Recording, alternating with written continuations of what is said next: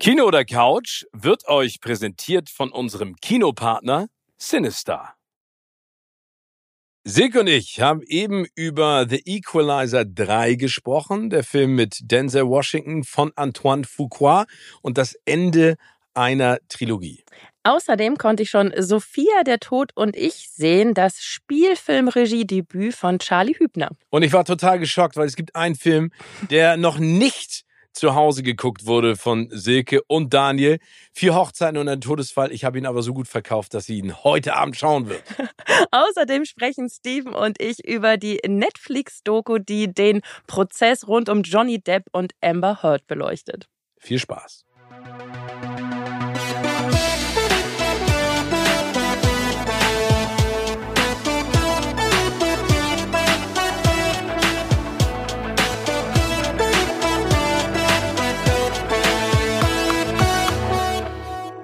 Moin Moin und herzlich willkommen zu einer neuen Ausgabe von Kino oder Couch. Die Temperaturen draußen fallen, es wird herbstlich und wir bringen Wärme in euer Zuhause, an euren Arbeitsplatz. Und heute wieder mit der bezaubernden Silke Schröcker, die an meiner Seite sitzt und wir plaudern ein bisschen über das, was die Film- und Serienwelt zu bieten hat. Silke, geht's dir gut? Hast du auch schon deine Wintersachen rausgekramt? Mir geht's fantastisch. Nein, natürlich nicht. Ich habe auf dem Weg hierher wahnsinnig gefroren, weil ich noch hinterherhänge mit den Wintersachen. Ah, Aber gut. Ich leide nachher meinen Mantel. Das ist nett. Äh, liebe Silke, was hast du geguckt aktuell? Ich habe einen aktuellen Kinostart schon sehen dürfen, worüber ich mich sehr gefreut habe.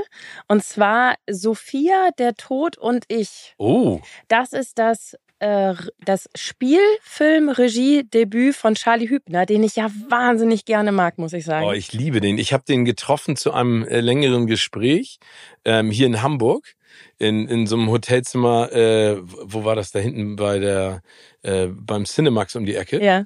Ähm, und ich, das ist so ein geiler Typ, ey. Das ist ein geiler Typ. Und ich guck mir den auch einfach so wahnsinnig gerne auf der Leinwand an, muss ich sagen. Also das ist einfach so einer von den Schauspielern, wo ich weiß, okay, vermutlich jede Szene mit ihm wird mir gefallen. Und ich sag dir was, Steven, als ich diesen Film gesehen habe, habe ich an dich gedacht. Du hast an mich gedacht? Ja. Weil, weil der Tod mitspielt? Oder? Ja, genau. Wie, äh, sympathisch und empathisch, wie immer. Danke sehr. Nee, wir, wir saßen doch letzte Woche hier und haben darüber geredet, dass es so schwierig ist, bei deutschen Produktionen so die richtige Mischung hinzubekommen, wenn es um das Thema Tod geht. Das stimmt. Dass es halt immer so wahnsinnig klamaukig wird oder so tief dramatisch oder halt einfach komplett ausgeblendet irgendwie. Und ähm, dieser, dieser Film, ähm, Sophia, der Tod und ich, das ist eine, eine Buchverfilmung von dem, ähm, von dem T.S. Ullmann Buch, von dem gleichnamigen Roman. Und deswegen wusste ich schon so grob, was da die Rolle des Todes sein wird, was eigentlich eine total schöne ist, weil er ist so ein unvermeidbarer Begleiter. Also du wirst den auch nicht los. Also auch der Protagonist in dem Film wird den Tod nicht mehr los. Aber ohne Angst auszulösen und ohne und ohne irgendwie Panik. Ein Teil unseres Lebens, Angst ja, genau. und Horror, ne? Es ist genau das, was uns fehlt, wenn wir Horrorfilme gucken müssen.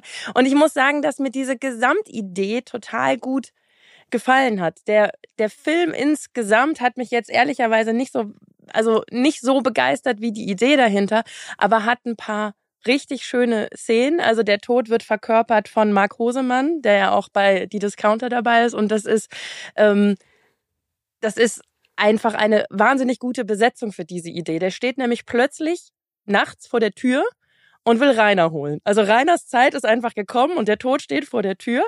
Und ähm, die die, also das, die Idee, die Welt dahinter ist, wenn der Tod bei dir klingelt, dann hat der Tod drei Minuten Zeit, dich zu holen. Und bis jetzt hat das auch immer geklappt. Wenn du schreist oder jemanden anrufen willst oder in diesen drei Minuten irgendwie Kontakt zu jemanden aufnehmen willst, dann bist du sofort tot. Dann sind deine drei Minuten weg. Aber wenn du das machst, was der Tod sagt, dann hast du noch drei Minuten Zeit, über die wichtigen Dinge im Leben nachzudenken. Irgendwie, keine Ahnung, den Herd auszumachen. Ich weiß es nicht genau, was ich machen würde in diesen drei Minuten. Und aufgrund einer Verkettung von unvorhergesehenen Umständen schafft der Tod es nicht, Rainer innerhalb dieser drei Minuten wirklich zu holen. Und dadurch verändern sich sämtliche Gott und Tod gegebenen Regeln. Und der Ja, cool. Tod muss sich auf einmal auch an die irdischen Gegebenheiten irgendwie halten. Und das ist eine total charmante Idee. Daraus entsteht dann so ein Roadtrip, bei dem ich ein paar Mal gelacht habe. Ein paar Mal fand ich es auch, wie gesagt, ein bisschen zu albern, ein bisschen ähm, ja, ein bisschen zu sehr an den Haaren herbeigeholt. Aber die Idee ist super. Und Charlie Hübner hat sich selbst reingeschrieben in den Film. Der spielt so einen Hotelbesitzer, so einen Gastwirt, der wirklich zum Schreien komisch ist. Und ja, hat mir einfach als, als Darstellung davon, wie man mit dem Tod oder mit der Begegnung des Todes umgehen kann, hat es mir gut gefallen. Auch wenn mich jetzt der Film insgesamt nicht vom Hocker gehauen hat. Okay, aber also es klingt auf jeden Fall spannend. Ich habe mir den Trailer angeschaut, Ja. weil ähm, ich habe es ja schon ein paar Mal gesagt, Marc Hosemann und ich kennen uns ja aus Schulzeiten noch, wir Ja. haben ja nebeneinander gesessen und deswegen gucke ich immer überall, wo Marc auftaucht, immer sofort in den Trailer oder in die Sachen. Da gab es ein paar lustige Szenen, zum Beispiel am Anfang, also ist ja auch im Trailer, wie er vor der Tür steht und äh, so völlig ignoriert wird, so nach dem Motto, wer bist du eigentlich? Äh, Ich bin der Tod und äh, überhaupt gar nicht darauf eingegangen wird und dann, ähm, wie er dann beim Kaffee trinken sitzt, glaube ich, bei der Mutter von Ja, genau. Rainer und diesen Kaffee wieder ausspuckt und sagt so, was ist das denn für eine Plörre? Warum trinkt ihr das? Ja, genau. trinkt ihr- Also ich fand, da waren ein paar echt schöne Szenen dabei und wie gesagt, ich vergötter ähm, Marc und Charlie auch und Anna-Maria Mühe finde ich auch super. Ja. Und äh, ich gucke mir den auf jeden Fall an, weil ich, ich finde, da waren so ein paar echt nette Szenen. Und äh, so wie du das gerade auch beschrieben hast, das Thema Tod ist ja etwas, worüber wir uns auch schon häufiger ausgelassen haben. Und ich glaube, mit so einem Augenzwinkern ist es vielleicht auch so eine nächste Stufe, die man da erreicht, oder? Ja, ja, ich finde halt, dass die, dieser schmale Grat bei dem Film ganz gut getroffen wurde. Das ist halt, natürlich sind da auch albern. Ich meine, der, der Tod trinkt Bier, ne? Also der Tod betrinkt sich dann irgendwann und stellt fest, was Alkohol bei ihm auslöst und so. Aber das ist, das ist jetzt nicht so Ballermann-Humor, sondern es ist halt trotzdem wirklich noch irgendwie charmant und amüsant. Und ich finde, die Balance kommt ganz gut hin. Aber es wirkt im Trailer so ein bisschen so, als wenn Mark Hosemann so geschminkt wurde wie Robert Pattinson im ersten Twilight als Vampir. Ja, das ist auch, also einmal ist er ähm, nicht oberkörperfrei, aber man sieht seine Arme und die haben halt eine normale Hautfarbe und sein Gesicht ist tatsächlich einfach nur so bleich geschminkt. Da, das äh, verdirbt dann so ein bisschen die Illusion. Das ist schon wahr. Na gut, aber er ist ein, er, er wird auch von jedem angesprochen. Er wird halt immer gesagt, wie blass siehst du denn aus? Geh mal in die Sonne. Was natürlich dann wiederum lustig ist, weil wenn er dann sagt, nee, ich bin der Tod, glaubt ihm natürlich auch keiner. Also dadurch entstehen schon so ein paar charmante ist Aber nee, ich kann ich nicht, ich bin der Tod. ach so, Geh dann, ach so. nee, ach so. Ach so, na ja, Ja, dann- komm, lass doch, dann, dann- geh doch nicht in die Sonne. Nee, dann, sorry, mein Fehler. Ja, genau. Ja, also ähm, ich habe das krasse Gegenprogramm äh, gesehen, sage ich jetzt mal, zu dem Film, den du gerade beschrieben hast, und zwar äh, The Equalizer 3. Ähm, das ist äh, sozusagen der letzte äh, Film dieser Trilogie, Ja. also auch angekündigt, äh, die ja vor ein paar Jahren gestartet ist. Äh, 2014 kam der erste Equalizer raus, dann 2018 Equalizer 2 und jetzt, wie gesagt, in diesem Jahr Equalizer 3 ähm, in der Hauptrolle Denzel Washington äh, gedreht, die alle drei Filme von Antoine Fuqua, zu dem komme ich gerne mal, weil das ist echt eine ganz spannende äh, Regie-Institution, Ja. über die wir da plaudern können. Aber es geht im Prinzip eigentlich um einen äh, Mann, der äh, ein ehemaliger US Marine ist, ähm, heißt Robert McCall und der möchte gerne, weil er so viele grausame Dinge erlebt und gesehen und gemacht hat, ähm, eigentlich, eigentlich nur zurückgezogen leben. Ähm, und das ist sozusagen die Geschichte, äh, mit der das Ganze im ersten Teil von damals beginnt.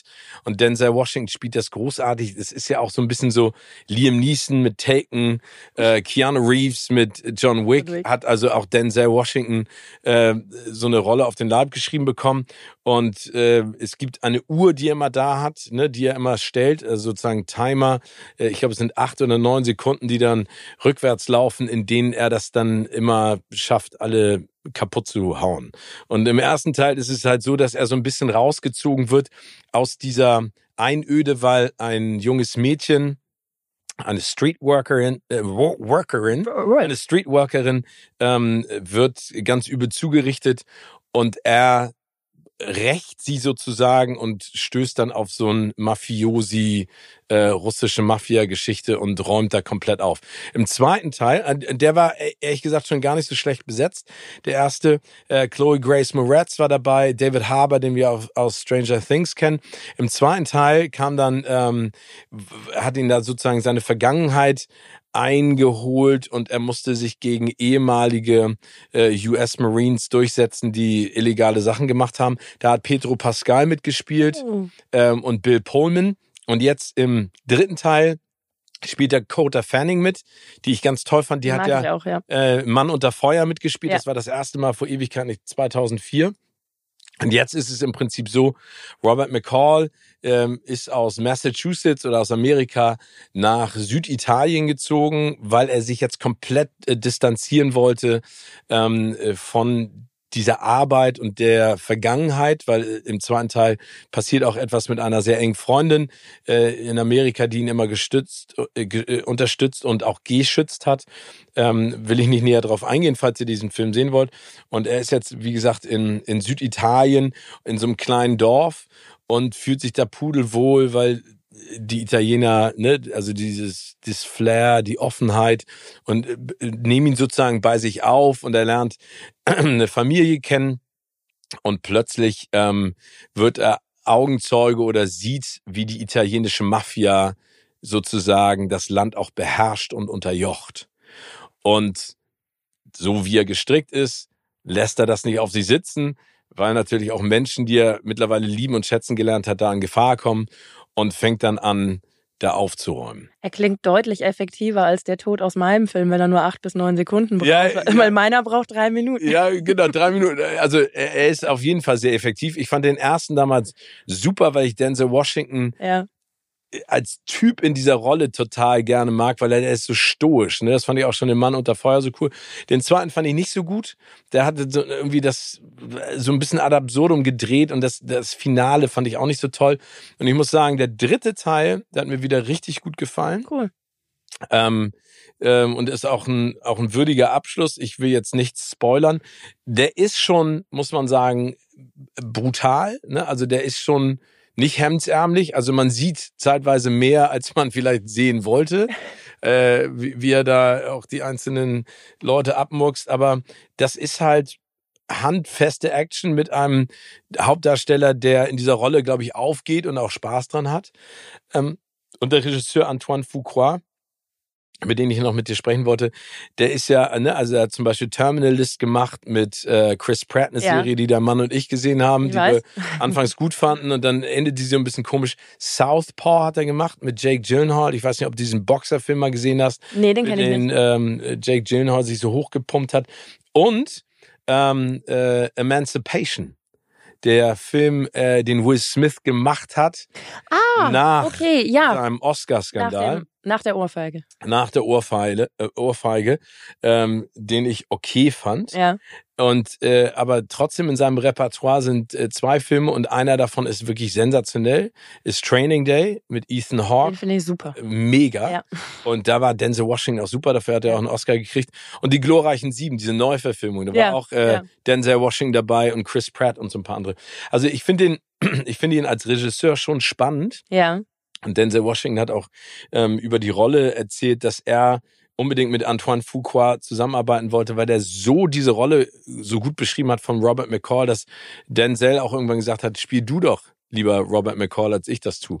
Also äh, ich, fi- ich finde, es ist ein Film, den kann man sich auf jeden Fall angucken. Der macht, der macht Spaß. Ist immer so ein bisschen komisch bei solchen Actionern. Ne? Also ja. Weil man Leuten dabei zuguckt, wie sie andere Leute brutal abmurksen. Ja. ja, nee, ich, ich glaube, ich glaube, das, wa- was dieser Film so anspricht, ist diese diese Gerechtigkeitssinn. Okay. Ne? Also ich glaube, Damit hast du mich eher als mit, man sieht brutal, wie innerhalb von acht bis neun Sekunden Leute ausgelöscht werden. nee, nee, Gerechtigkeitssinn finde ich gut. nee, nee, genau. Also ich, ich glaube, das ist ja auch das, was bei Liam Neeson äh, in Taken oder Ja. 96 Hours und auch bei John Wick, das ist jetzt ja auch ein bisschen so eine Fantasiewelt, aber Robert McCall ist halt jemand, der, der sagt, okay, da passiert etwas und alle sind hilflos und ich weiß aber, wie es geht und ich mache das jetzt einfach mal, egal was mir passiert. Ja. Und ähm, es gibt ja so Situationen im Alltag, also sage ich jetzt mal nicht auf der brutalen Ebene, aber ich glaube, es gibt ja manchmal so Dinge, über die man liest oder was hört oder über die man spricht, wo man so sagt, so,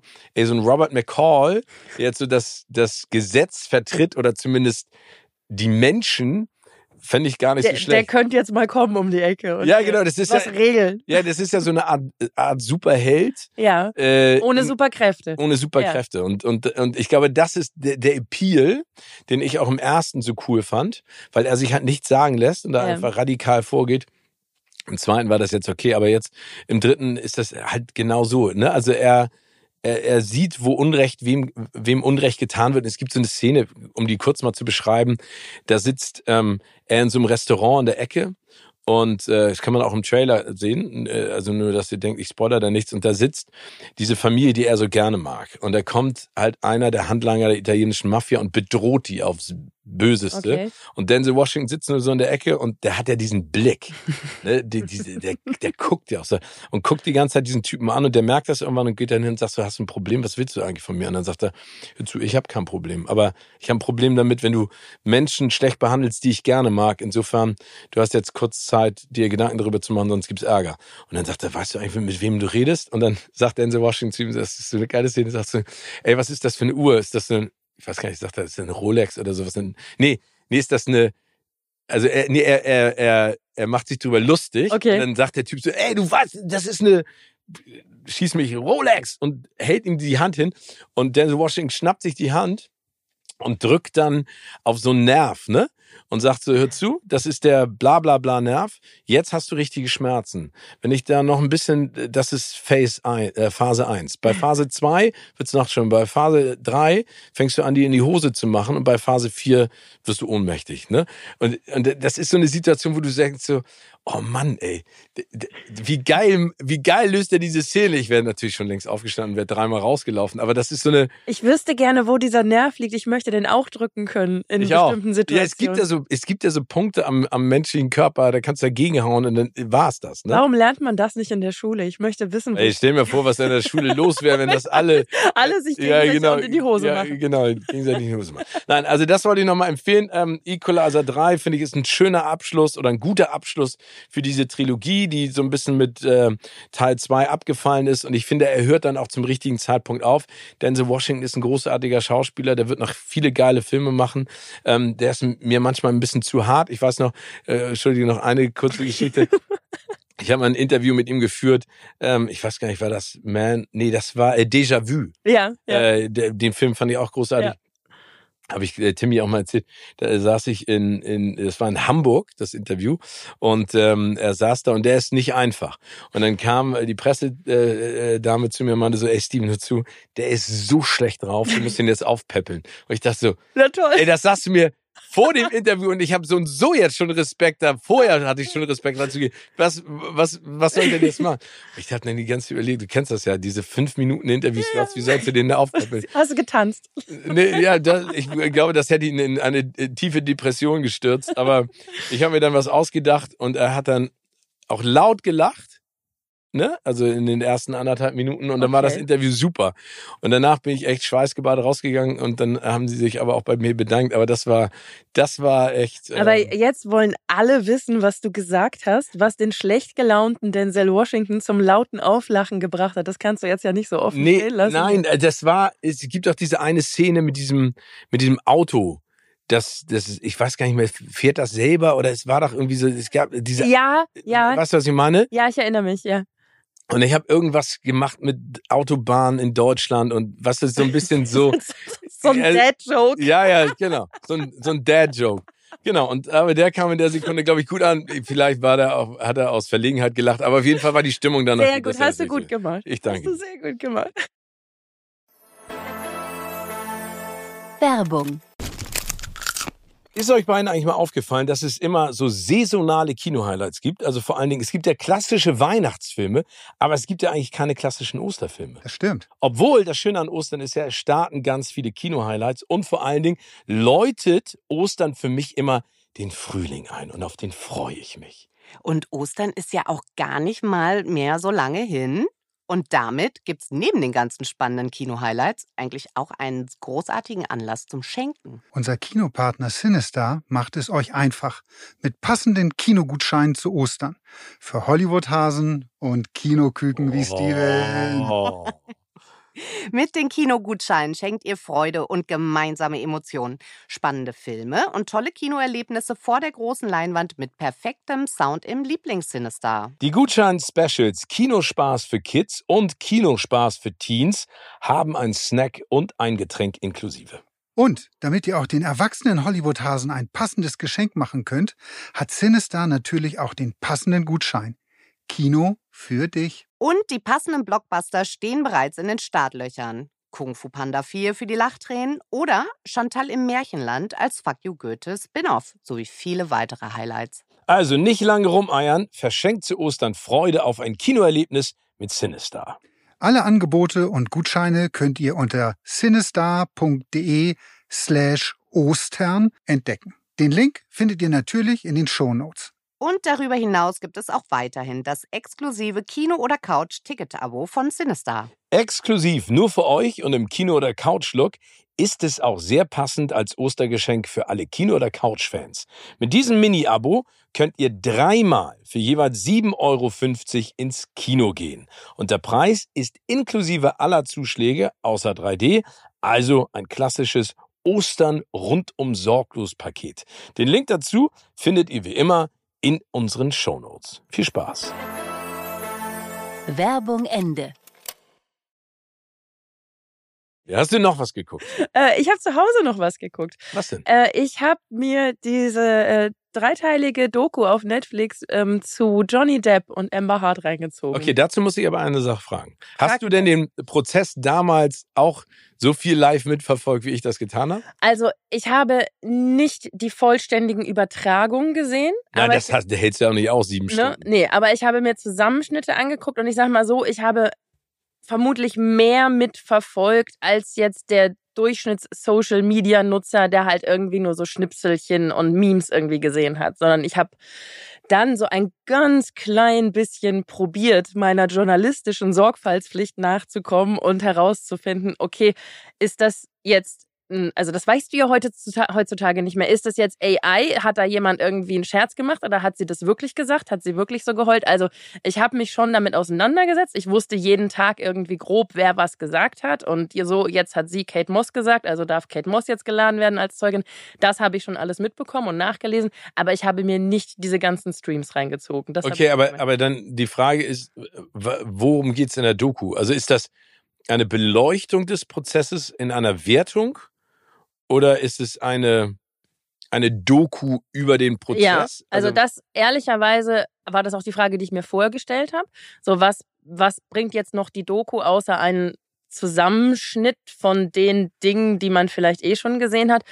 Und was die Dokumentation probiert, finde ich eigentlich gut. Ich möchte aber gleich spoilern, ich finde, es hat nicht gut geklappt. Ah, okay. Also die Idee ist, ähm, die Idee ist nicht einem von beiden die Schuld zu geben, weil ehrlicherweise, das kann auch keine Doku mehr machen. Es gab einen Prozess, es gab ein Urteil. Es geht überhaupt nicht mehr darum, jetzt irgendwie sich auf eine Seite zu schlagen, weil das haben ja Menschen entschieden, die davon mehr Ahnung haben als Netflix-Zuschauer. Aber es gibt eine, es gibt eine Einordnung, äh, wo es halt darum geht, welche Rolle die Öffentlichkeit bei diesem Prozess gespielt hat. Weil das war ja ein Fall, bei dem permanent die Kameras Ja. anwesend waren und bei dem jetzt gerade zum Beispiel im Vergleich zum O.J. Simpson-Fall, wo auch das, äh, also das war ja auch einer der ersten großen Fälle, wo halt Kameras anwesend sein durften. Erinnerst du noch die Scheidung von Boris Becker? ja. Das war auch eine, das, das habe ich damals. Ja, Ist es nicht absurd? Ja, Ja. okay. Aber hier hat halt Social Media eine so große Rolle gespielt wie nie zuvor. Und es ging halt um so Dinge wie, wie sehr wurde doch die Jury dadurch beeinflusst, was halt für Memes durchs Internet gegeistert sind und so weiter. Also, Also die Frage war, hat Social Media sozusagen das Urteil mit beeinflusst? ja, oder, oder welche Rolle hat Social Media gespielt? Mhm. Das war die spannende Frage, die ich wirklich gut finde, die aber meiner Meinung nach überhaupt nicht zufriedenstellend beantwortet wurde. Es war halt mehr so ein Zusammenstellen von ja, also da war viel los online. Dann wurden auch immer verschiedene Streamer, YouTuber irgendwie reingeschnitten, die den Fall halt ähm, be- beleuchtet haben. Und zwar sowohl Anwälte und Anwältinnen als halt auch Leute, die überhaupt keine Ahnung von Recht und Ordnung haben, sage ich jetzt mal, und es einfach nur so kommentiert haben und was das halt jeweils gemacht hat mit der öffentlichen Wahrnehmung. Und das fand ich ein super Ansatz, so diese Ebene zu verlassen, einfach nur den Gerichtssaal, sondern zu zeigen, was ist zu Hause passiert. Aber es gab halt keine Zahlen, Daten, Fakten, sondern nur so ein so ein Gefühl, weißt du? Und dieses Gefühl hatte ich ja selber schon. Also ich habe ja selber mitbekommen, dass ganz viel passiert ist in den sozialen Medien und dass ganz doll auf Amber Hart noch on top äh, raufgehackt wurde und so weiter. Aber es, es gab halt keine Erkenntnis in dem Sinne, dass mal mir einer zum Beispiel gesagt hätte, okay, wie viele Menschen mehr haben denn durch Social Media von diesem Fall überhaupt mitbekommen, gerade im Vergleich zu einem Fall wie O.J. Simpson, der halt nur im Fernsehen war mhm. und nicht in den sozialen Medien. Das habe ich damals in einer Bar in Amerika gesehen. Die Verfolgungsjagd von O.J. Simpson in seinem weißen Jeep Cherokee. Und ich weiß noch, ich bin reingegangen in diese Bar mit zwei Kumpels aus Deutschland. Wir waren da. Und ich habe, Entschuldige, ganz kurz. Ja. Und ich gucke auf den Fernseher und alle sitzen nur, auf jedem Fernseher laufen, ja. laufen diese Bilder. Und dann meinte ich zu irgendjemand so, was, was guckt ihr euch denn da an? Das ist O.J. Simpson. Ja. Und ich dachte, OJ, wer? ich dachte so, ich hatte das mit Football gar nicht in der Dimension ja, ja, auf klar. dem Schirm und dann äh, nackte Kanone, dadurch kannte ich ihn oder ich weiß gar nicht, das ja, war ich ehrlicherweise auch, ja, genau. aber das, das liegt Na, an unserem jugendlichen Alter, ja, weil wir halt einfach erst die Schauspielkarriere mitbekommen haben. Du hast es genau. richtig gesagt. Nee, aber, äh, aber spannend. Ja, okay. also wie gesagt, spannende Frage und aber meiner Meinung nach nicht gut gelöst, weil das äh, in den sozialen Medien viel los war, wusste ich vorher, aber dass man jetzt halt mal wirklich so eine Reichweite Werte oder sowas gesagt bekommt, ne? Dass man halt irgendwie Zahlen, Daten, Fakten oder ähnliches genannt bekommt. Das fehlte mir komplett. Es gab keine zusätzlichen Experten oder Expertinnen, die Interviews gegeben haben, sondern so. es war halt so, also keine Off-Stimme. Es wurden natürlich auch Johnny Depp und Amber Hart jetzt nicht nochmal irgendwie für die Doku vor die Kamera gezeigt. Warum auch? Die haben alles gesagt.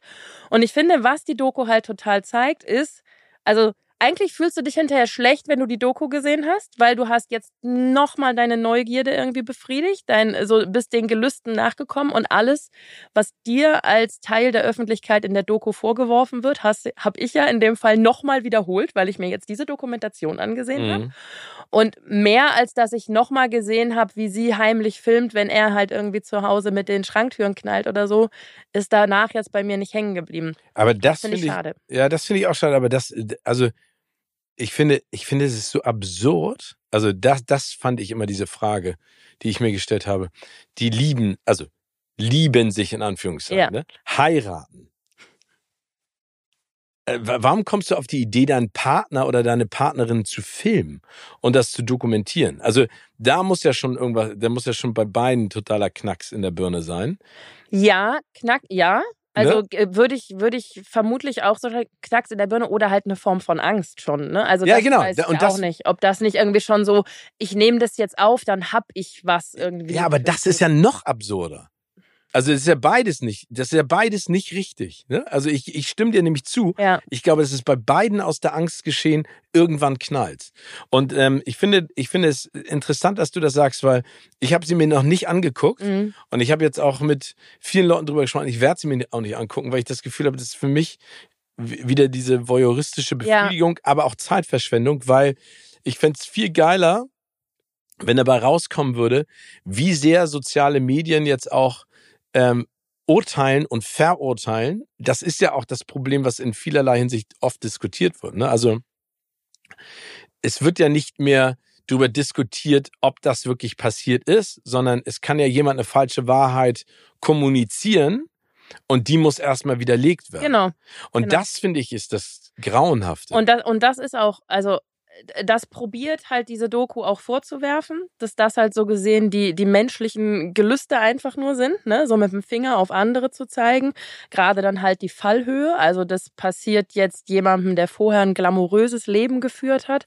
Also da, das macht die Dokumentation schon, aber halt auf so einem Küchenpsychologie-Niveau, wo wir auch drauf kommen würden, wenn wir halt einfach zusammensitzen und da mal drüber reden. Ich fand es ganz spannend. Ähm, ich, ich, ich habe ja mal das journalistische Fach ausführlich gelernt an der Uni, ne? Auch wenn auch wenn es mich Das dann merkt man aber auch. das, das merkt man mit Also das merkt man, wenn du in den Raum Ja, reinkommst. danke schön, ich strahle so eine Seriosität aus. Ja. Deswegen, Und so, ich, ich filme das ja auch immer, wenn du reinkommst, weil ich Angst habe, du falls es findest mal knallt. Ne? Ja, genau. Was meinst du, was ich alles zu Hause auf der Festplatte habe von dir? Aber nix. nix. nix. Ähm, auch, auch wenn meine journalistische Laufbahn mich dann erstmal zum Fix und Foxy Magazin geführt hat, zum Echt, warst du beim Fix und Foxy? Ich war Chefredakteurin vom Fix und Foxy Magazin. Nee. Das, ja, war ich. Oh, Ich alle Hefte, alle Gimmicks zu Hause. Wir kommen vom Thema ab. Ja. Ich wollte eigentlich ganz seriös sagen, Walter von, Ra äh, Walter von La Roche, das ist so der Fachbuchautor, der mich durch mein ganzes Studium begleitet hat. Der hat so zehn Faktoren festgelegt. Wann besteht allgemeines Interesse, dass du und ich und jeder andere Mensch sich unabhängig von persönlichen Interessen, Hobbys, Leidenschaften und so weiter für eine Nachricht interessieren und etwas berichtenswert finden. Und dieser Fall von Amber Hart und Johnny Depp befriedigt von diesen zehn Faktoren acht. Und deswegen verstehe ich auch total, also das ist das Gefühl, die Prominenz, Konflikt, Kampf, es geht um Sex, es geht um Dramatik, es geht um Kuriosität und Nähe im Sinne von, ich kann mich identifizieren, weil wir, also viele von uns sind auch verheiratet oder in einer Partnerschaft. Ne? Also das sind acht von zehn Aber welche zwei denn nicht? äh, Fortschritt. Ja, okay, gut. Das kann. würde ich jetzt mal behaupten. Und äh, Folgenschweres. Also Folgenschweres meint sowas, wenn Medikament A erfunden wird, dann ist das ein Fortschritt. Aber wenn damit eine Pandemie besiegt werden kann, dann ist es auch noch ein folgenschwerer Fortschritt zum Ah, okay. Beispiel. Ne? Oder irgendeine andere Entdeckung, Entwicklung oder Klimawandel ist auch was Folgen. Aber folgenschwer ist es ja eigentlich für Amber Harts Karriere. ja, aber Aber nicht nicht für die Menschheit, möchte ich mal ja. behaupten. Ja, stimmt. Das ähm, würde ich jetzt mal auslämmern. Und deswegen, also da, das nur so als kleine Verteidigung, weil ich jetzt, also weil das so oft so Thema ist, irgendwie, warum guckt man sich sowas überhaupt an und wie voyeuristisch es ist, absolut die menschliche Natur, dass wir auf sowas gucken. Ich verurteile das auch in keinster Art und Weise. Ne? Also ich habe den Prozess relativ, also relativ ausgiebig verfolgt, Ja, ähm, aber habe irgendwann gemerkt, dass, dass mich es erschreckt hat, wie zwei Menschen in dieser Art und Weise auf einmal vor Gericht miteinander sprechen. Ja. Und mich hat es, das jetzt, ich übertreibe es jetzt mal, mich hat es angeekelt, wie böse das wurde.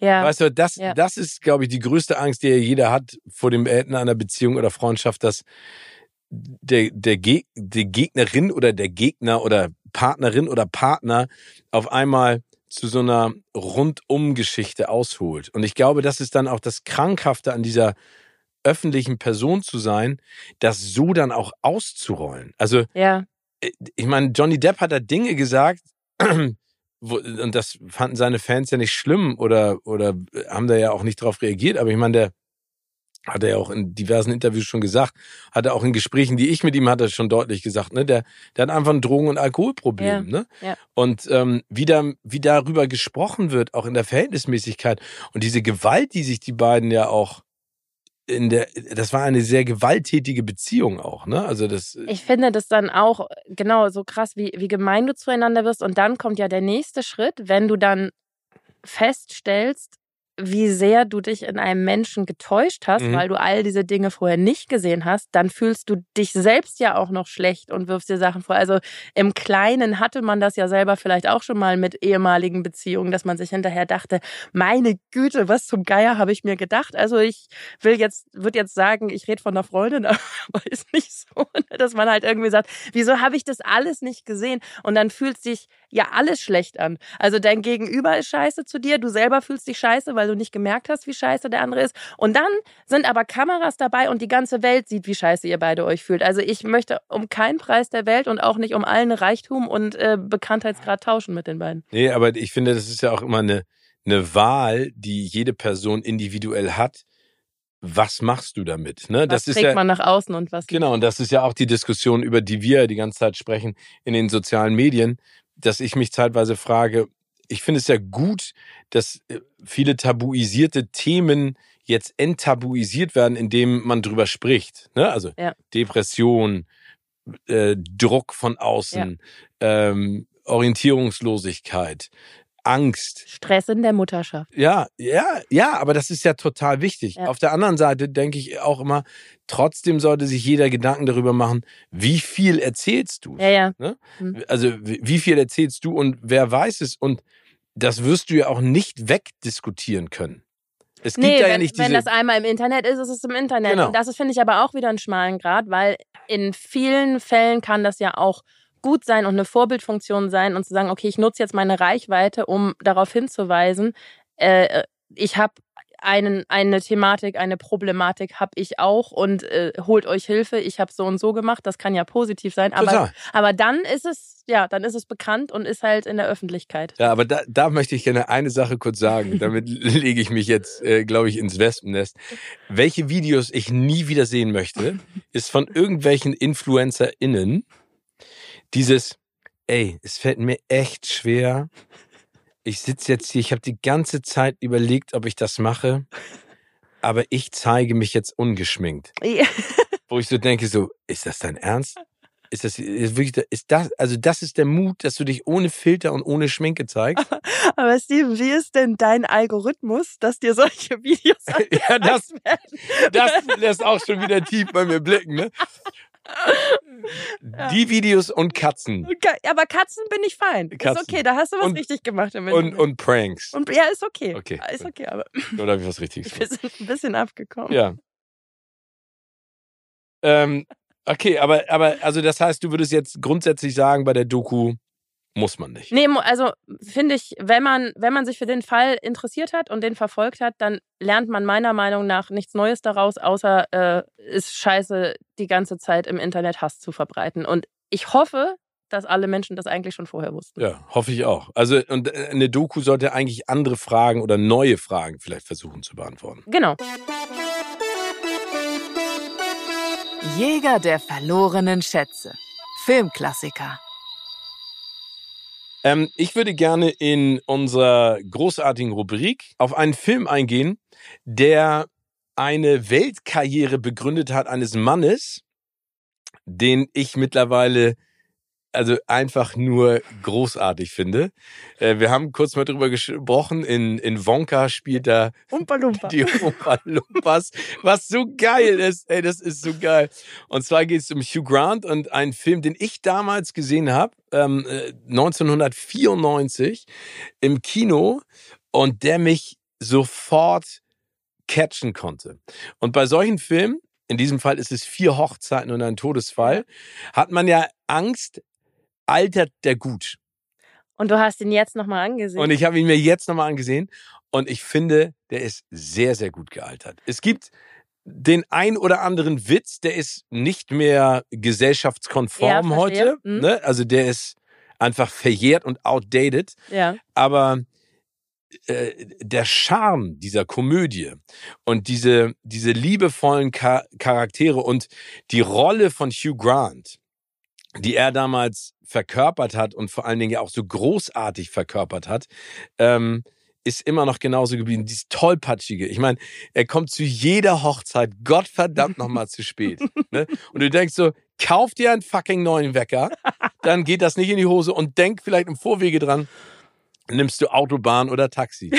Plan. Und ähm, also für alle, die diesen Film noch nicht ge gesehen haben, er ist von Mike Newell ähm, äh, geschrieben und entwickelt und Richard Curtis hat Regie geführt. Mike Newell hat ja Harry Potter und der Feuerkelch noch gemacht, Donnie Brasco zum Beispiel äh, und die Abenteuer des jungen Indiana Jones, eine ganz, ganz tolle ich habe die verschlungen, ja, die Serie. ja, River Phoenix. Und Richard Curtis hat tatsächlich Liebe gemacht, auch ein Film, den ich mir Der immer noch sehr gerne ja. angucke. Mama Mia, Here We Go Again. Gut. Äh, Gut. Und äh, Radio Rock Revolution, damals diese Geschichte. Auf dem mit- Schiff? Ja, mit, Ja, mit- großartig. auch großartig. Und das ist eine, eine total geile Kombi. Also es geht im Prinzip um den, um den, ähm, um Hugh Grants Figur, der so ein swinging Junggeselle ist und ganz viele gebrochene Herzen hinter sich gelassen hat. Und auf der, Her auf der ersten Hochzeit, auf der er ist in diesem Film, äh, sieht er die unbekannte Amerikanerin, gespielt von Andy McDowell, und verliebt sich und die verbringen eine Nacht und er merkt auf einmal, ey, ich bin doch verknallt. Die ist es. Und die ist es, aber es ist dann doch nicht so, wie er sich das vorstellte. Und dann geht es immer weiter und er ist in diesem engen Freundeskreis an Leuten. Der eine ist irgendwie der viertreichste Mensch Englands, nur die, oder drittreichste oder die Queen ist doch vor ihm oder so. Sein tollpatschiger Freund, der nichts auf die Reihe kriegt, der überall Fotos macht, wenn er mal in Kuhscheiße tritt, wenn er irgendwo durchs Land geht. Ähm, äh, dann Kristen Scott Thomas, die ja sozusagen in ihn verknallt ist, aber ihm das nie gesagt hat. Also es gibt so ganz viele tolle Figuren. John Hanna, mit seinem äh, Lebensabschnittspartner, der lebenslustige, äh, äh, das ist ja das äh, homosexuelle Pärchen, ja. äh, und er tanzt ja und säuft ja auf, sich durch jede durch jede Hochzeit und ähm, es gibt so unfassbar geile Szenen. Also ich, und ich muss, ich lach immer noch drüber. Ähm, und zwar äh, gibt es diese Szene, wo er auf dieser Hochzeit ist ähm, und er trifft Andy McDowell wieder und sie stellt ihm ihren Verlobten vor, den ja. schottischen Earl. Und äh, er freut sich einfach, sie wieder getroffen zu haben, weil sie nicht miteinander telefoniert haben und lernen kennen und sein Herz ist gebrochen und er schlendert und diese Trauer, die er in sich trägt, die kann man so spüren, diesen Liebeskummer, ne? Also ich weiß nicht, wie es dir damals ging, aber mir ging es jetzt genauso wieder, dieses Gefühl. Ich, ich, sag dir da gleich was zu. Ja, erzähl jetzt gerne. Ich, ich nick jetzt die ganze Zeit so wissend ja. und lächle, ne? Und jetzt beichte ich dir, ich hab den nie gesehen. Wirklich nicht? Ja, und pass oh. auf, ich habe auch eine Erklärung, weil okay, ich weiß noch genau, dass, dass ich den im Kino sehen wollte ja. und nicht durfte von meinen Eltern aus. Und jetzt weiß ich nicht, ob der eine FSK 12 wirklich hat. Das würde nämlich genau hinkommen, weil 1994 Hatte. war ich elf. Hat ja. er eine, okay, dann lag es daran. Vielleicht waren sie auch einfach abgeschreckt von dem und ein Todesfall im Titel, weiß ich nicht. Aber ich weiß noch, dass ich nicht mit durfte als einige Freunde den im Kino geguckt haben. Oh. Und irgendwie ist es nie dazu gekommen, dass ich den nachholen konnte. Und als du jetzt, du hast ja im Vorfeld gesagt, dass du über den reden wolltest, dachte ich auch so, was mache ich denn jetzt? Nee, aber das ist ja gut, dass du so ehrlich bist. Aber dann kann ich ihn dir ja nochmal verkaufen. Vielleicht. Ja, also hast also, du jetzt schon, weil Hugh Grant ist ja auch, also ich meine, ich liebe einen Chef zum Verlieben. Ich liebe Bridget Jones und ja. also ich bin wahnsinnig großer Fan. Und ich weiß auch gar nicht, warum der Film es irgendwie nie an einem Kinoabend mal geschafft hat, dass ich den angeschmissen habe. Aber schau ihn dir mal an, weil das ist ja sozusagen, das war ja sein Durchbruch. Also das war ja der Film, ja. der ihn berühmt gemacht hat. Und diese Szene, die ich beschreiben wollte, auf jeden Fall, äh, Andy McDowell bricht ihm das Herz, er schlendert und hat Liebeskummer und schlendert in so ein Hotelzimmer auf dieser Hochzeit und steht an der Scheibe und sieht, wie sie einsteigt in ein Black Cab und mit ihm wegfährt. In der Sekunde kommt aber das ziemlich aufgegeilte Hochzeitspaar rein, weil die sich dieses Zimmer gemietet haben, um zwischendurch sich zurückzuziehen und sind so heiß und scharf aufeinander wie Frittenfett und wollen halt loslegen. Und er steht halt und kommt nicht raus aus diesem Zimmer. Und die legen halt richtig los. Also äh, äh PC und äh, FSK 12, aber du hörst aber es halt. Frisch verheiratet. Frisch verheiratet und er schleicht sich hinter den Vorhang, versteckt sich da. Und dann gibt's so andere Szenen und dann haut er ab und er geht, es gibt in diesen englischen Hotelzimmern in einigen, das ist total geil, dieses Closet, da ist ein Waschbecken dahinter, ne? Ja. Also, und er, er schleicht sich und versteckt sich in diesem, in diesem Waschbecken, aber oben und versucht halt nicht hinzuhören und die sind halt relativ laut und geben sich Kosenamen und das ist die ganze Zeit so, also es ist einfach, ist einfach schon lustig an sich und er, er will sich, und dann geht diese Tür immer langsam auf und er zieht sie wieder zu und irgendwann kommt diese Szene, und das ist einfach so großartig, weil er so geil spielt. Da sagt er dann zu seiner Nee, sie sagt, glaube ich, zu ihm, äh, sag mal, glaubst du, dass die Hochzeitsgesellschaft uns vermisst? Und er so, ja, das könnte sein. Hör zu, wir machen jetzt ganz kurz, äh, entspannen uns mal für anderthalb, zwei Minuten und dann gehen wir zusammen runter. Und dann sagt sie so, nee, nee, wir entspannen uns zwei Minuten und dann machen wir es nochmal. Und dann blendet die Kamera um auf Hugh Grant. Und dann sitzt und, und du siehst so, wie er den Kopf verzieht und denkt sich so, oh Gott, ich kann das nicht noch länger und, äh, durchhalten, das ist schon unangenehm. Und dann Schnitt, nächste Szene ist, wie er so rausspringt aus diesem, aus diesem Closet, so ein Bleistift raus und sagt so, ah, gefunden und geht dann raus aus der Tür und das Hochzeitspaar guckt ihn so an.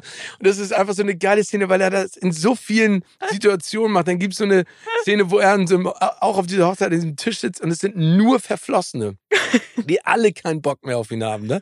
Und alle sagen, ey, du warst immer schon so ungestüm und immer schon so ein bisschen doof und äh, warst gemein zu mir. Und dann lästern sie alle und dann fangen sie an, über so eine Frau zu lästern und sagen so, ey, und dann gab's, ich weiß, ich habe den Namen auch schon wieder, die, die dicke Hannah. Und dann hatte ich doch auch die Mutter noch angegrammert und alle lachen sich und er so, ja, so dick war die eigentlich nicht, aber ja, das war witzig. Und dann sitzt neben ihm eine, die sagt die ganze Zeit nichts, sagst so, also seitdem haben meine Mutter und ich aber auch sehr viel abgenommen. Und wuh, die Stimmung wieder auf Null.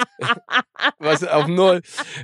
Nee, und, und davon gibt's einfach so viele geile Sachen. Und dann diese, diese Liebesgeschichte. Also, Ich möchte mir den Film viel lieber von dir nacherzählen lassen, Oh. aber komplett, anstatt ihn zu gucken. äh, mache ich gerne. Also, weil ich wollte nochmal eine, eine Lanze für diesen Film brechen.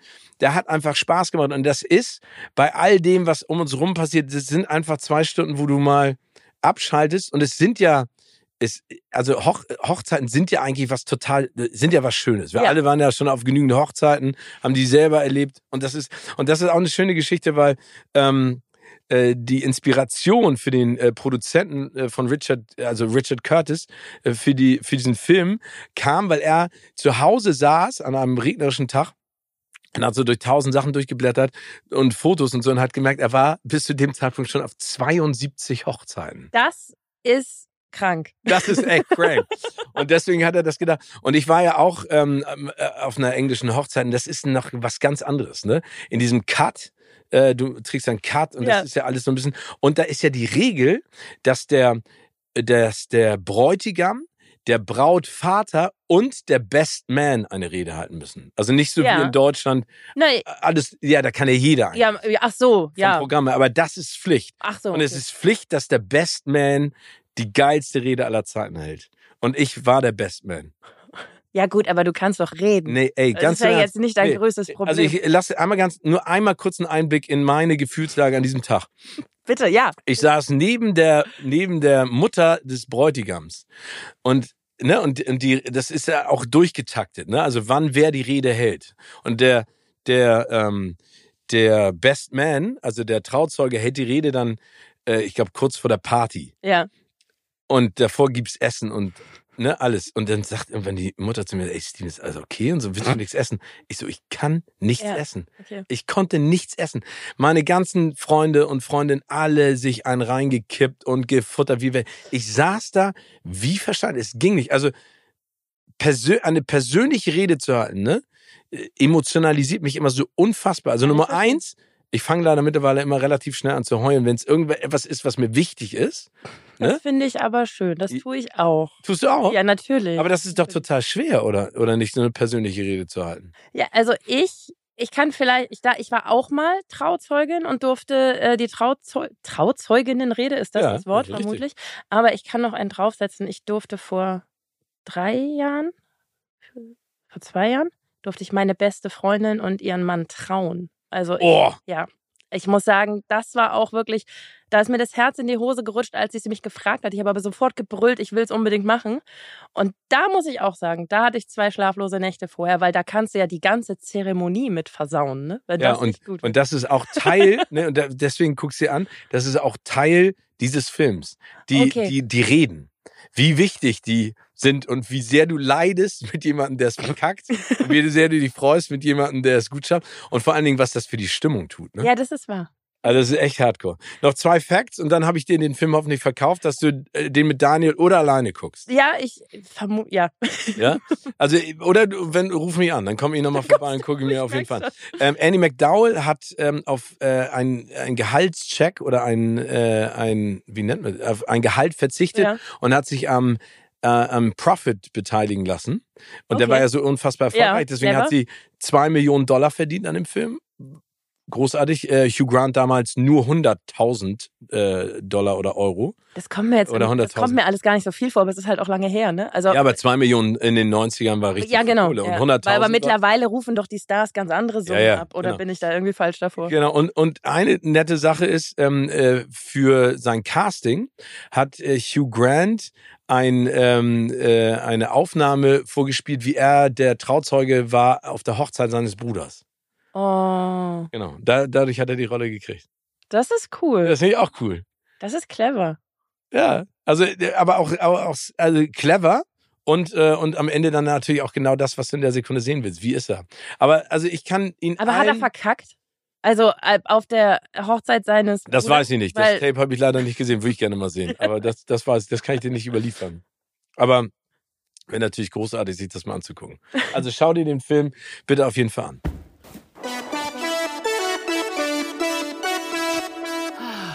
Ab auf die Couch. Die besten Family and Friends Filme für zu Hause. Präsentiert von Poco.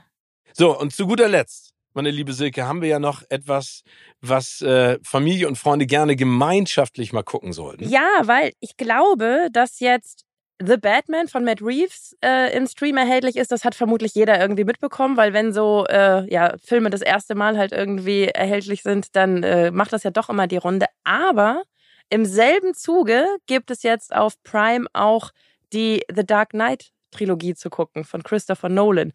Und ich muss sagen, also ich fand ja The The Batman fantastisch. Der hat mich ja wirklich drei Der Matt Reeves. Ja, ja, genau. Den fand ich fantastisch. Der hat mich Haben wir komplett. den nicht zusammen gesehen in der, in der Pressevorführung? Ich war fast ganz alleine. Ich war in so einer Preview. Ach, Das, du warst wieder Special Special. es, war, es war wirklich, das war so ein Wendepunkt äh, in der Pandemie, die schwierigste Situation in der Pandemie, weil nur einer von uns beiden in die Pressevorführung konnte und der andere musste bei den Kindern bleiben. Und ich bin dann in The Batman in die Pressevorführung. Wie hast du das denn geschafft? Das muss ich dir verraten, wenn die Kamera, wenn, wenn die Mikros auf Ja, sind. gerne. Ey, das brauche ich für deinen Mann, damit ich da auch. Okay, ja, und Batman also ist, der hat mich, der hat mich wirklich gefesselt. Aber ich würde mal behaupten, dieses dreistündige Epos ist nicht unbedingt sowas für Nein. für einen Abend mit Freunden auf der Couch. Aber Und auch nicht mit der Familie, wenn nicht- da genau. unterschiedliche Altersklassen also da dabei muss sind. man in der Stimmung sein. Das ist auch ein Film, den man super alleine gucken kann, um sich da so reinzuziehen irgendwie. Aber wo ja Gotham City auch schon molochig genug ist, wenn auch nicht so molochig wie in The Batman, ist halt die, diese Trilogie von, von Christopher Nolan, weil ich sagen muss, das war für, für mich war das als jemand, die jetzt nicht unbedingt jeden Superheldenfilm verschlingt und immer ins Kino rennt, sobald der nächste halt irgendwie rauskommt, muss ich sagen, war das so eine richtig komplette Welt, die sich halt gut angefühlt hat, die spannend war, die trotzdem die Charaktere wiedergebracht. Ich meine, der Joker taucht auf, Bane taucht auch, also Charaktere, die man auch kennt, wenn man jetzt nicht so ich rede jetzt mal von mir, ne, nicht so super tief in der Materie drin ist, waren das alles trotzdem Sachen, die halt kein Vorwissen verlangt haben, die ich die ich begriffen habe. Ist das nicht schön? Das ist mein Nee, aber wie, mit wa- was für einer Kaltschnäuzigkeit du das raushaust, die du begriffen hast. Das, also das ist ja schon mal sehr gut. ja Also wenn du den begriffen hast, können den auch alle anderen begreifen, im Prinzip vorzusagen. Das wollte ich damit sagen. Niedrigschwellige Verständnisebene. Und ich glaube, Trotz journalistischer trotz, Ausbildung. ja, das ist ein Widerspruch in sich. Das Ja, genau. Und ich habe vor allem mit, mit The Dark Knight Rises habe ich, das, das ist ja manchmal so, wie, so wie du jetzt geschwärmt hast von, ähm, von Für Hochzeiten und ein Todesfall. Man hat ja manchmal so Filme, die hat man in einer besonderen Situation gesehen. ja. Und deswegen hat man die für ewig in sein Herz geschlossen. Und deswegen kann ich auch immer nur wieder für den schwärmen, also für, für den dritten der Trilogie.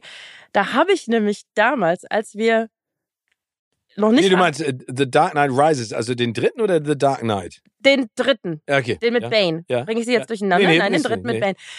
Da, das, da waren wir noch nicht verheiratet, mein Mann und ich. Und es war noch in so einer Phase, wo ich dachte, ich muss noch irgendwie ne, hier mal Statements setzen und die Beziehung festigen und ihn wahnsinnig beeindrucken. Und es gibt ja, also der wurde ja im IMAX gezeigt und zumindest zu dem Zeitpunkt gab es keine Möglichkeit in Deutschland, den in einem richtigen IMAX zu gucken. Es gab aber noch diese Billigflieger. Also diese, was es ja heute nicht mehr gibt.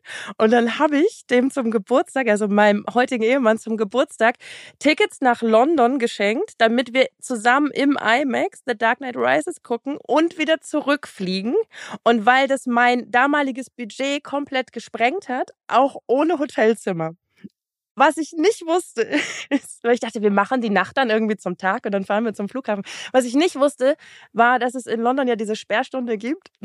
Wir saßen also auf der Straße nach dem Film und mussten warten, bis diese Gatter von den U-Bahn-Stationen wieder öffnen und wir zurück zum Flughafen können. Haben irgendwie drei, vier Stunden gefroren in der Kälte, aber es hat dem Ganzen keinen Abbruch getan. Das war so ein Erlebnis, diesen Film zu sehen und einfach auf der großen Leinwand auf sich wirken zu lassen. Und ich habe ihn danach natürlich nochmal zu Hause gesehen, dann, weil die, äh, die DVD-Sammlung bei uns das nun mal hergibt. Und muss sagen, der, der hat mich einfach so nachhaltig beeindruckt, dass ich den mir, glaube ich, auch, ich könnte mir den auf dem Handy angucken und würde den großartig finden. Aber was für eine tolle Aktion, ey. Es Was war für auch eine tolle Aktion. Es wäre so gut gewesen, wenn wir ein Hotelzimmer gehabt hätten, dann wäre es noch besser gewesen.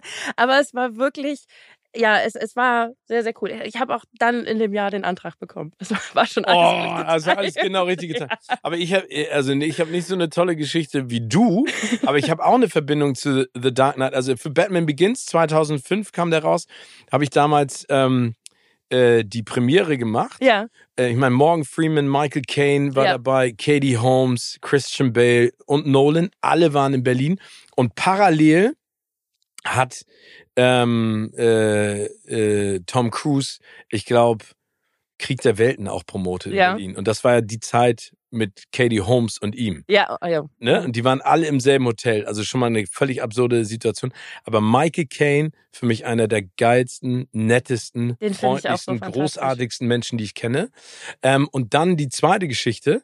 Ähm, The Dark Knight lief an im Sommer und da war ich im Urlaub in Schweden, habe so eine Reise gemacht durch über Kopenhagen, also Dänemark und Schweden und dann wieder zurück. Den habe ich damals mit einer wichtigen Person in meinem Leben ähm, in einem kleinen schwedischen Kino gesehen, das aber total Oh. geil aufgebaut hat. Das war wie so ein so ein Rundkino und es hatte, ich, ich glaube so zwölf Reihen, aber das war relativ breit und eine breite Leinwand. Das war einfach mega geil. Ja, ich finde, das ist so, also so, was bleibt einem einfach hängen? Dann kriegt so ein Film halt irgendwie so einen, so einen besonderen Platz. Quatsch, ne? Und, das wollte ich noch sagen, ich finde auch so beeindruckend, was Christian Bale mit seinem Körper Oh, machen kann. Also das ist ja nun die Phase, wo er wirklich Masse aufgebaut hat. Und, und wenn man das vergleicht, ne, zu, äh, wie heißt er, ähm, Mechanic. Me Me Mechanic? Mechanist? Mechanic? Mechanic. Genau, wo, wo er halt so spindeldürr und abgemagert ist. Und ich denke, was ist das für eine Körperbeherrschung, sich für eine Rolle irgendwie diese Muskeln aufzubauen und zu halten. Und also, ja, beeindruckt mich und ich glaube, das ist was, das kann man gut mit Aber da hat er ja auch seinen Körper durch kaputt gemacht. Ne? Also das ist ja so gewesen, dass seine Frau ihm ja mittlerweile auch verboten hat, diese extremen Transformationen durchzuführen, ne? weil danach ist er dann auch wieder dick und wieder dünn und durchtrainiert und dann den Oscar, den er für diesen Boxerfilm gekriegt hat, Ja. ähm, da ist er ja auch total hager. Ne? Da spielt er ja diesen, ist er nicht drogenabhängig, glaube ich, äh, ich erinnere es nicht mehr genau. Ähm, und seine Frau hat das ja gesagt, ne? weil er ja auch zeitweise so Atemaussetzer und sowas hatte im Schlaf. Also der, die, diese Transformation ist beeindruckend, aber der geht halt weit über die Grenzen hinaus, über die man gehen Da kann. muss dann wieder die Frau kommen und die Stimme der Vernunft sein und es verbieten. Ja, ist eigentlich, eigentlich doof. Und äh, vielleicht nochmal als kleine Randinfo: The Dark Knight gehört laut IMDb oder den Usern von IMDb, das ist die Internet Movie Database, zu den zehn besten Filmen aller Zeiten. Ja, also finde ich auch nachvollziehbar mit Heath Ledger als Joker. Das ist auch einfach eine Performance für die Ewigkeit, würde ich sagen. Ja. Also das, ähm, das ist auch sowas, haben wir letzte Woche auch drüber gesprochen. Es gibt so ein paar ikonische Filmfiguren. Ich würde sagen, der d- nicht jeder weiß irgendwie, wer Bane im dritten Teil gespielt hat, aber jeder weiß, wer im zweiten Teil den Joker gespielt hat, wie der aussieht und kann das irgendwie zuordnen. Das Und jeder weiß, wer niemals wieder den Joker spielen sollte, und das ist Jared Leto.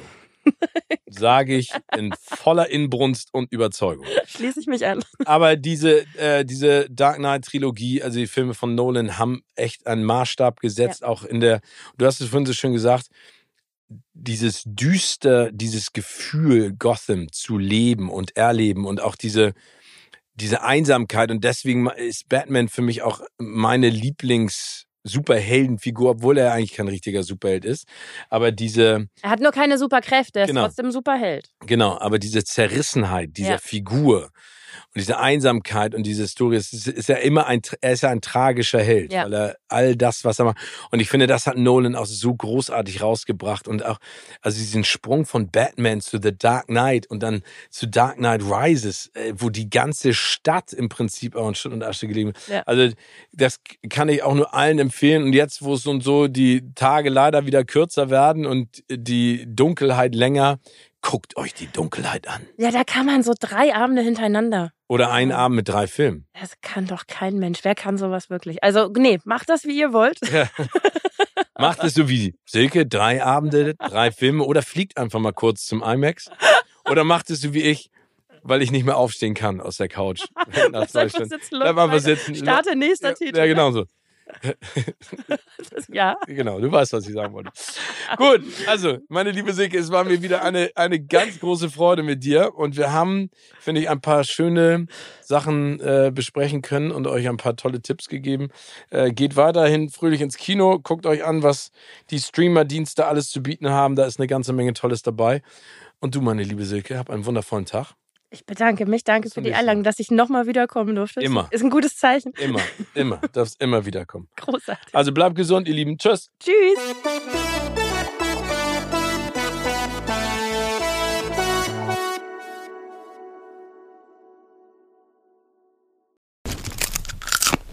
Kino oder Couch wurde euch präsentiert von unserem Kinopartner Sinistar.